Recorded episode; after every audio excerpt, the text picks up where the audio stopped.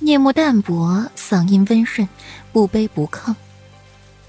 霍秋却是暗暗吃惊，裴玉的本事却是连天雷都不怕，还硬碰硬的给挡了回去。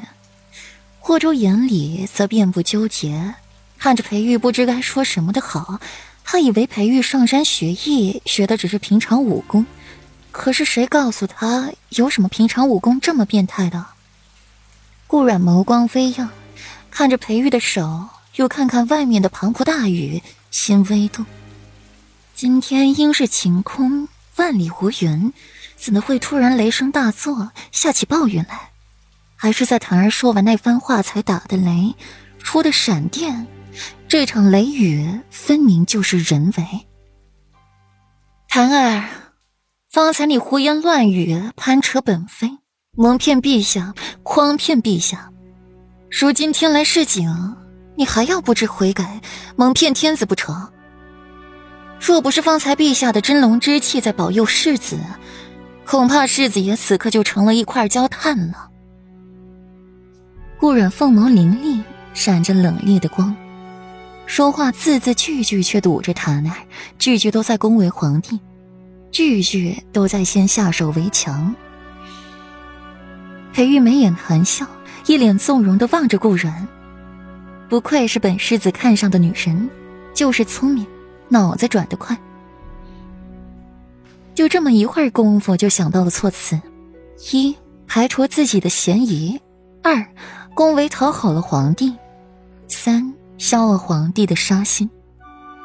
天雷示警，大家想的都是天意在维护顾然，顾然是天选之人，日后前途无量。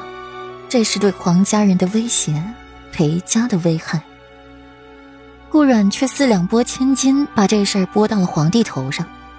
天子不容侵犯，天雷示警一惩罚坦儿对皇帝的蒙骗。而自己方才从天雷手中活命，则是皇帝的真龙之气护佑，聪明。皇帝听了也是喜笑颜开，天子怎容这等奴婢欺骗？当即心情愉悦，看着檀儿百般不悦，低贱奴才竟还敢欺骗自己！大胆奴婢，欺君罔上，含血喷人，蒙骗潘彻世子妃，罪无可恕。来人！拉出去乱棍打死！皇帝一双阴谋无情，说出的话更是冷血。话音才落，就有侍卫进来，按住檀儿拉出去。就在祥云殿的院子里行刑，一声声撕心裂肺的喊声传入顾然耳朵里。裴玉抬手为他堵住耳朵，眉眼蓄满了柔情。别听，别怕。至于世子妃。是受了冤枉，赐良田百亩，黄金千两。父皇，皇帝的话未说完，就被虚弱的霍锦衣打断。霍锦衣由侍女扶着出来，脸上全是沾满了血的纱布，骇人不已。一双眼睛瞪大，恶狠狠地望着顾然。见顾然亲密地靠在裴玉怀里，心底更是一阵刺痛。父皇。分明就是顾然害我，凭什么要打死檀儿，还要赏赐顾然？你肯相信一个外人的话，都不肯相信自己女儿的话吗？霍锦衣手指指着顾然，把自己的音量提到最大。这么一折腾，纱布的血更多了。锦衣，回去养伤，这事儿父皇自有定论。皇帝有些不耐，被自己的女儿如此质问。脸上有些挂不住。我不，就是顾然害的我，你们为什么不信？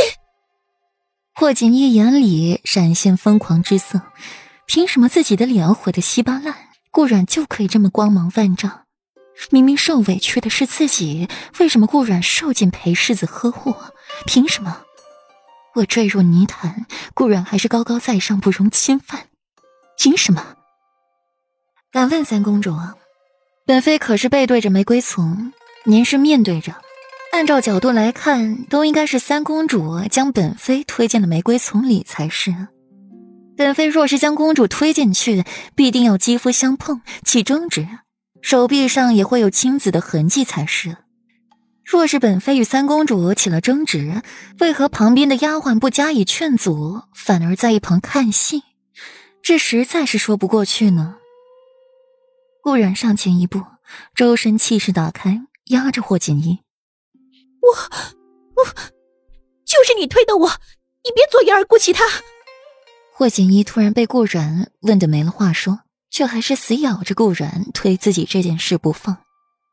香儿，你说。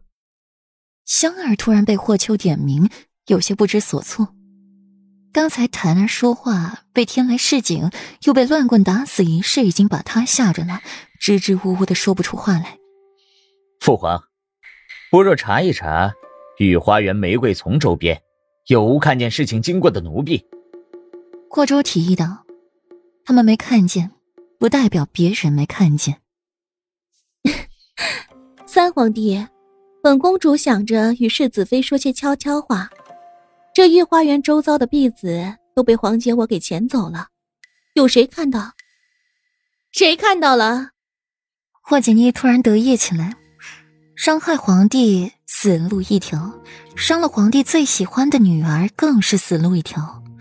霍锦衣还在得意洋洋，想象着顾阮的悲惨下场，一道清丽的声音响起：“我看到了。”听到这道声音，众人脸色均变色。皇帝欣喜若狂，霍秋眉眼含笑。霍州眼里出现担忧，霍锦衣则惊恐万状。而裴玉固然感觉到这道声音响起的那一刻，他抱着自己腰的手松了松，最后垂直放下。